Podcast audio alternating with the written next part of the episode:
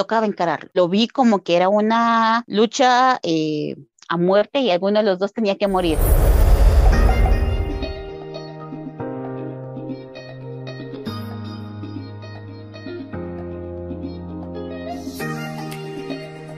Sello personal consiste en identificar, en comunicar aquellas características que nos hacen sobresalir.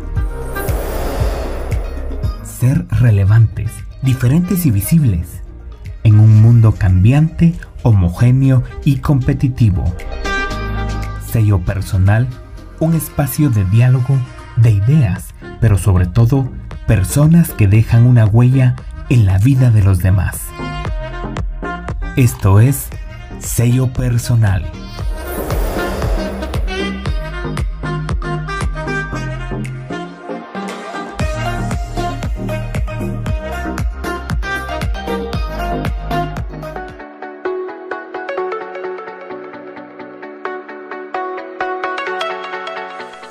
Amigos, bienvenidos a un episodio más de Sello Personal un episodio donde vamos a estar hablando con una persona muy especial para mí, es una amiga que quiero mucho. Ella es la licenciada Jenny Contreras, como lo dije, es licenciada en psicología. Ella es egresada de la Universidad de San Carlos de Guatemala, sobreviviente de cáncer, creadora de Viviendo Positivamente, grupo de apoyo a familias y personas con cáncer, podcaster también de psicología integral con Jenny Contreras. Jenny, bienvenida.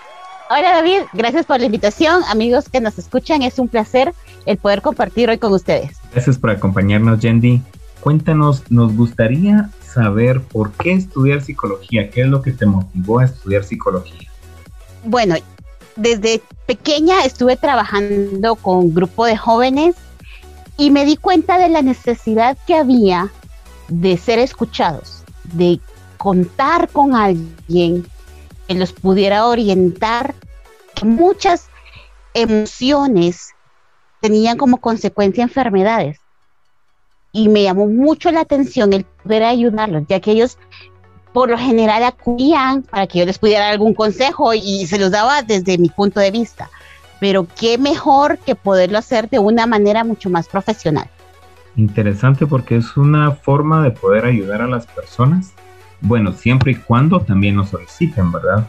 Es importante que la persona desee ser ayudada, porque hasta que la persona note que necesita esa ayuda, los demás podemos intervenir. De contrario, no podemos obligar a que esa persona avance como a nosotros nos gustaría. Claro, y parte de eso es lo que me lleva a reflexionar un poco sobre la situación en que vivimos día a día. Antes de que llegara la pandemia, ya vivíamos con estrés y ansiedad por las múltiples actividades y ahora seguimos afrontando esos retos por diferentes condiciones.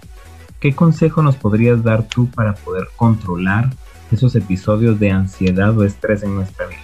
Para nadie ha sido fácil el llevar esta pandemia. Cuando iniciamos con todo este problema de la pandemia y las cuarentenas, comenzamos a perder el control. Nos quitaron el control de nuestra vida, nos quitaron el control de nuestras actividades, de nuestros momentos de reacción, de recreación, perdón, y nos encerraron. No estábamos acostumbrados a vivir en cuatro paredes, ni mucho menos vivir tanto tiempo con la familia. Después de tantos meses de estar en una cuarentena, ya necesitamos esos momentos de recreación. Pero el problema es que si salimos, eh, está la pandemia allá afuera y no, no nos sentimos seguros y eso nos crea mucho más estrés, mucho más angustia. Para llevar una cuarentena en esta situación, necesitamos crear nuestra propia rutina dentro de casa. El tener en cuenta que a pesar de que estamos en cuatro paredes, seguimos siendo funcionales. Tenemos mucha tecnología en nuestro alcance y eso nos ha mantenido en comunicación con nuestros seres queridos, nos ha mantenido en contacto con el exterior, pero necesitamos mantener esa rutina dentro de casa para mantener bien nuestros horarios. Tendemos mucho a que como no tenemos que desvelarnos al día siguiente, los que tenemos la oportunidad de trabajar desde casa, nos, ya no tenemos la misma hora para dormir y despertar. Y pasamos horas eh, desvelándonos y hemos modificado nuestros ciclos de sueño, lo que también nos lleva a, una, eh, a perjudicar nuestra salud, porque en el día ya no tenemos la misma actividad que antes.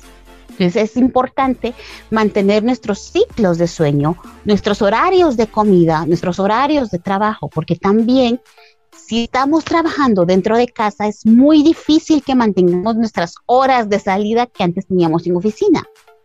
Porque sea la hora que sea, podemos resolver la situación desde casa. Pero es importante que mantengamos un horario, un horario para todas nuestras actividades. Incluso es benéfico tener nuestra rutina también de, limpieza, porque estamos en casa y es muy cómodo estar en pijama y trabajar eh, sin, un, sin el uniforme que teníamos antes, pero necesitamos tener esos hábitos para que también nuestro cerebro entienda que hay momentos para trabajar y hay momentos para descansar. Porque de lo contrario mantenemos la misma rutina, mantenemos el mismo ciclo de que estamos trabajando y descansando. Entonces nuestro cerebro no comprende que son dos actividades completamente diferentes. Claro, y nos acostumbramos a, salirnos de, una rutina y eso crea un descontrol no solo en nuestro, en nuestro ciclo de sueño, sino que también lo recibe nuestro cuerpo en la forma de alimentación y en la forma de, desempeñarnos físicamente. Y también con esto que decías físicamente, es bueno tener una rutina de ejercicios para no estar en una vida sedentaria, que es muy fácil ahorita en casa, porque nos levantamos de la computadora al sillón y del sillón a la cama. Y necesitamos mantenernos en actividad también, porque cuando regresemos a nuestra vida normal nos va a costar mucho aparte que también en el ejercicio nos ayuda a distraernos y a liberar parte del estrés que estamos manejando con toda esta situación. Y si es muy necesario, salir pero con las medidas necesarias. Para solo para distraernos un poco, porque yo sé que también tantos meses dentro de casa afecta. Y no podemos vivir tampoco con este miedo, ese temor a salir a la calle porque nos vamos a enfermar de solo pensar que tenemos que ir a hacer un mandado. Podemos salir, pero con las medidas necesarias y cuando sea necesario. En sello personal nos gusta no solo dar a conocer temas importantes para los que nos escuchan, sino también conocer a personas que van dejando huella en la vida de las demás personas. Y eso me lleva a querer saber quién es Yendi Contreras. Cuéntanos. Bueno, Yendi Contreras es una persona confiable, luchadora. Como tú comentabas al inicio, soy sobreviviente de cáncer. Esta etapa marcó mucho mi vida. Me enseñó a gozar más de la vida. Estamos tan acostumbrados a vivir eh, bajo cierta cantidad de estrés, y que se nos olvida disfrutar las cosas bonitas que tenemos y disfrutar a las personas que nos rodean. Me enseñó también a no dejarme vencer, a que tengo que em, salir adelante, que tengo que dar lo mejor de mí, a descubrir nuevas áreas de mi vida. Disfruto más de la vida, de los amigos y de la familia y encontré ese punto donde empecé a ser la persona más importante de mi vida y dedicarme ese tiempo tan importante para mí misma y sobre todo poder ayudar a los demás, el poder guiar a los demás, encontrar esas herramientas necesarias para hacer ese cambio en su vida. Qué bonito es poder eh, llegar a ese punto de vida el saber de que uno es importante primero como persona y también poder compartirlo con las demás personas. Esto me lleva a pensar, ¿qué pasa en este tiempo que tal vez yo no soy una persona que padezca de ansiedad, pero sí tengo un familiar dentro de casa que padece de episodios de ansiedad. ¿Cómo puedo ser esa persona que le pueda brindar primeros auxilios en estos tiempos de ansiedad? Porque sabemos de que la persona no se va a calmar solo con decirle, ah, no, no te preocupes, no pasa nada, cálmate, cálmate. Y se le va a ir la ansiedad por así. Entonces, ¿cómo puedo ser yo de ayuda para las personas que me rodean y poder contribuir en estos episodios de ansiedad? Ahorita en pandemia hubieron muchos casos de ansiedad por lo mismo del encierro, el perder el control, muchos perdieron el trabajo, el no saber qué va a pasar día a día. Y aumentaron de manera significativa los casos de ansiedad y de, ataques de pánico y de miedo. Y como tú dices, una persona que está en un estado de ansiedad, con que le digamos cálmate, no se va a calmar. Al contrario, eso aumenta más su ansiedad como familiares o como amigos que estamos cerca de alguien cuando tiene un ataque de ansiedad o que sabemos que padece de estos ataques de ansiedad, lo primordial es que nosotros mantengamos la calma. Muchas veces pasa que la persona está eh, eh, con mucha ansiedad y al momento que esta persona nos está contando lo que, lo que, lo que siente, comenzamos nosotros a hablar en el mismo tono que esta persona está hablando. Y esto solo está aumentando su nivel de ansiedad. Entonces es importante que nosotros nos mantengamos en calma. La persona en un ataque de ansiedad no se va a calmar, no tiene los medios para calmarse en ese momento. Por más que se lo digamos, no lo logra hacer. Entonces, nosotros tenemos que hacer ese balance ante esa persona debemos dejar que, eh, debemos dejar que esta persona se desahogue, que, que exprese lo que está sintiendo, el poder escucharla. Ella necesita desahogarse, necesita expresar lo que está sintiendo, ese miedo que está sintiendo, esa ansiedad, ese estrés que está hablando en ese momento, necesita sacarlo. No podemos decirle, mira, no, tranquila, ya va a pasar. No, dejemos que esta persona se desahogue. Conforme se va desahogando, vamos viendo que sus niveles van bajando poco a poco. Una persona en un ataque de ansiedad no es capaz de racionalizar el miedo. Nunca va a ver que el miedo va bajando. Al contrario, va a sentir que el miedo va subiendo. Entonces, podemos venir y empezar a racionalizar por ella. Decirle, ok, tu miedo es este, pero si nos damos cuenta, eh, lo que realmente puede pasar es tal y tal, tal cosa.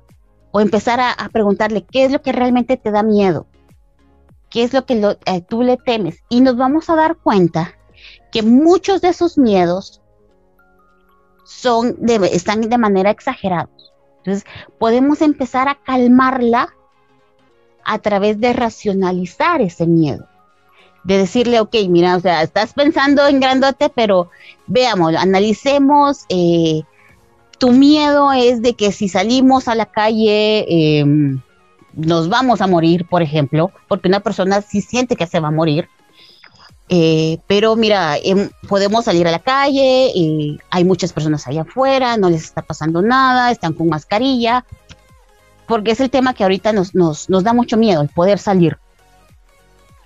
Entonces, empezar a racionalizar ese miedo, no, mira, si salimos con las medidas, o si hacemos esto, o si hacemos lo otro, podemos empezar a calmar a esta persona. Claro, siempre nosotros manteniendo la calma. Es muy difícil, porque llega un momento en que desespera la otra persona y uno quiere ya que, reaccione, pero se va a tomar el tiempo que esta persona necesite en reaccionar. Y nosotros tenemos que ser ese, ese, esa ancla que lo mantiene a la tierra. Y después de esto comenzar a distraerlo. ¿Qué es lo que esta persona le calma? ¿Qué es lo que la tranquiliza? Si le gusta la música, sin decirlo, sin hacer mucho énfasis en esto, comenzar a cambiar el tema, comenzar a cambiar la situación. Si le gusta hablar de, qué sé yo, de comida, de viajes, comenzar a cambiar poco a poco este tema para que la persona vaya encontrando poco a poco su nivel de relajación. Y como les dije, siempre mantener nosotros esa calma. Entonces, antes de poder calmar a alguien, necesitamos también nosotros conocer nuestro punto de calma para poder ayudar a nuestro familiar, a nuestro amigo, cuando lo necesite. Y definitivamente tenemos que mantener la calma para poder eh, tranquilizar el ambiente, ¿verdad? Y buscar esas actividades que nos ayudan a ambos a poder eh, relajarnos y distraernos en otros temas importantes. Yendi, esto me lleva a una pregunta. ¿Hay una experiencia en tu niñez que marcó la vida que te ha llevado hasta el momento donde estás hoy? Hay varios momentos significativos en, mi infancia que me han llevado a ser la persona que soy el día de hoy. Desde pequeña, también mi familia influyó mucho, me enseñó a no dejarme vencer, me enseñó a mantenerme firme ante las diferentes situaciones y el saber que puedo contar con ellos me ayudó bastante porque sé que puedo contar con diferentes personas y puedo contar con mis amigos cuando yo lo necesito. Desde pequeña me inculcaron los valores necesarios para poder brindar ayuda y tener esa empatía con los demás. El saber que van a haber momentos difíciles porque los subieron, pero también que solo van a durar una temporada, que solo van a, estar por un tiempo y no van a ser para siempre. Y estos momentos fueron creando mi carácter para poder eh, ser la persona que soy el día de hoy, incluso para poder enfrentar un cáncer que no fue nada fácil, pero también saber que podía contar con las, con las personas que más quiero y con mis amigos, que, que podía contar en cualquier momento y con mi familia. Estás escuchando Sello Personal, un espacio de diálogo, de ideas, pero sobre todo personas que dejan una huella en la vida de los demás. ¿Qué viene, qué es lo primero que viene a tu mente cuando te toca que ir al médico y te toca enfrentar la noticia en que tienes cáncer? ¿Qué es lo primero que vino a tu mente? Wow, la primera vez incluso pensé que podía ser cáncer, eh, fue miedo. Todos asociamos al cáncer con muerte. Y, sabemos que no es nada fácil el proceso y nos da un miedo terrible el solo pensar que podemos tener cáncer. Mi proceso fue demasiado largo en la búsqueda de un diagnóstico. Cuando me llegaron a confirmar el diagnóstico, yo estaba sumamente cansada ya no quería saber de más médicos, ya había consultado como unos 25 médicos aproximadamente. Así que cuando recibí esa noticia fue de alivio. Dije, ok, bueno, ya sé lo que tengo y bueno, entremos al tratamiento. Ayudó mucho los médicos que me trataron, ya los, los que al final llevaron todo mi proceso, el oncólogo y el patólogo que me atendió, porque ellos desde un principio me dijeron, tiene cura, no te preocupes, de esta salís. Y me aferré mucho a esas palabras, de que tenía cura. Y traté de mentalizarme de que era un tratamiento más y que solo iba a ser una temporada y después ya iba a estar todo bien. Y me mantuve con ese optimismo lo más que pude. Claro, había momentos en que uno ya no quiere saber nada, en que uno quiere tirar la toalla, pero eh, me ayudó mucho también la fe de mi mamá, el ver cómo ella confiaba que sí iba a salir también de todo este proceso. Entonces, ayuda mucho la compañía de los familiares y de amigos. El saber que este proceso no se pasa solo. ¿Da miedo? Sí, da miedo. Pero tenía dos opciones. O encararlo o dejarme vencer y pues por mucho miedo que tuviera, tocaba encarar. Lo vi como que era una lucha eh, a muerte y alguno de los dos tenía que morir, o moría el cáncer o moría yo. Entonces mejor que muriera el cáncer. Así que me aferré y, dije, no, de esta salgo. ¿Se sintió largo? Sí, se sintió largo el tratamiento, pero eh, valió la pena. Claro, hay secuelas que quedan a largo plazo, pero poco a poco uno comienza darle otro enfoque a la vida. Empieza a, ver las cosas de manera distinta. Ya no le ponemos tanta importancia a las cosas que le poníamos importancia antes y que realmente no valen la pena. Nos enfocamos en otras completamente diferentes. No es fácil enfrentarse a la muerte, no es fácil encarar a la muerte. Llegó un punto en que sí le dije, bueno, me vas a acompañar en esta etapa de mi vida, pero nada más. Estas amigas, el momento en que a mí me dijeron que ya estaba libre de cáncer, me despedí de ella. Sé que un día va a regresar, pero eh, cuando regrese va a ser a su tiempo. Mientras tanto, sigo disfrutando de mi vida, disfrutando de mi familia y el gozar de esta nueva oportunidad de vida, porque te cambia. Una experiencia así te cambia. Tengo que seguir con el plan que tengo de vida, con el propósito que tengo en esta vida y tengo más tiempo para terminar de concluir las cosas que, que por mucho tiempo había dejado. Te cambia y te enseña a disfrutar de esas pequeñas cosas que antes no le poníamos atención. Definitivamente un estilo de vida nuevo, una oportunidad más para poder seguir avanzando en aquellos planes que en algún momento te habías trazado en la vida. Yendi, tú cuentas actualmente con un grupo de apoyo para personas de cáncer. Tú eh, fundaste el, el grupo de apoyo Viviendo Positivamente. ¿Cómo pueden las personas contactarse contigo, ya sea para el grupo de apoyo o para poder recibir alguna terapia en cuestión de psicología y de salud mental? Sí, ahorita por la pandemia eh, no hemos tenido reuniones con el grupo de apoyo. Incluso el grupo de apoyo surgió al ver la necesidad de ese acompañamiento emocional durante un proceso de cáncer. Lastimosamente hasta que me metí y estuve eh, en una situación así me di cuenta que no hay tanto, tanto apoyo emocional. Ya que pasé por ese proceso, qué mejor que venir y poder ayudar a otras personas.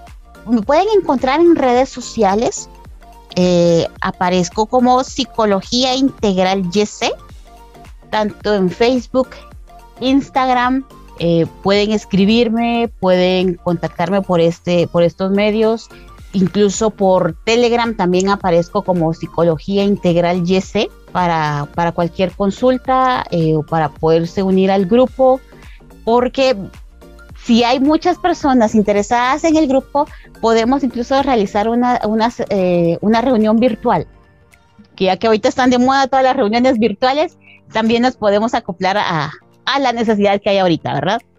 Muchas gracias, Jenny. Definitivamente, amigos, si usted tiene a una persona que necesita apoyo en salud mental, puede contar con nuestra querida amiga Jenny Contreras. En redes sociales la encuentra como Psicología Integral Yese Allí puede encontrar los diferentes métodos para poderle hacer llegar su consulta o su mensaje. Yendi, como nuestro podcast se llama Sello Personal, nos gusta saber qué es esa característica que tiene la persona que quiere compartir con futuras generaciones. ¿Cuál es el sello personal que quieres dejar a esas generaciones que vienen? Que disfruten de cada momento de su vida que vivan, que gocen y sobre todo que se conviertan en la persona más importante de su propia vida. Muchas gracias Yendi por acompañarnos durante este episodio de Sello Personal. Para nosotros es un gusto contar con tu participación y poder aprender de toda esta vasta experiencia que has acumulado en la vida y que definitivamente nos ayudan a ser mejores personas cada día. ¿Algún mensaje de despedida? El proceso que hemos estado pasando en los últimos meses ha sido difícil. No duden en poder pedir ayuda. Rompamos ese tabú de que el psicólogo es únicamente para locos. No es así. Necesitamos siempre de esa ayuda, de ese ver de una manera diferente las situaciones que nos, que nos aquejan día a día. No tengan miedo. Si no pueden controlar algo, pidan ayuda piden ayuda de un profesional. Estamos para servirles y para lo que deseen me pueden contactar en cualquiera de, mis redes sociales. Si no es para ustedes, para un familiar que ustedes crean que necesita ayuda y que quiera ser ayudado. Estoy para servirles. Será un placer tener comunicación con ustedes. Muchas gracias, Jenny. Y definitivamente, amigos, nuestro cerebro viene a ser como un órgano más del cuerpo que también necesita el cuidado y mantenimiento, así que no dudemos en buscar esa ayuda profesional con las personas expertas, las cuales nos van a guiar por el camino por el cual podemos conducirnos y mejorar nuestro estilo de vida. Ha sido un gusto para mí, mi nombre es David Alejandro y será hasta nuestro próximo episodio de Sello Personal. Sello personal consiste en identificar, en comunicar aquellas características que nos hacen sobresalir. Ser relevantes, diferentes y visibles en un mundo cambiante, homogéneo y competitivo. Sello personal, un espacio de diálogo, de ideas, pero sobre todo personas que dejan una huella en la vida de los demás. Sello personal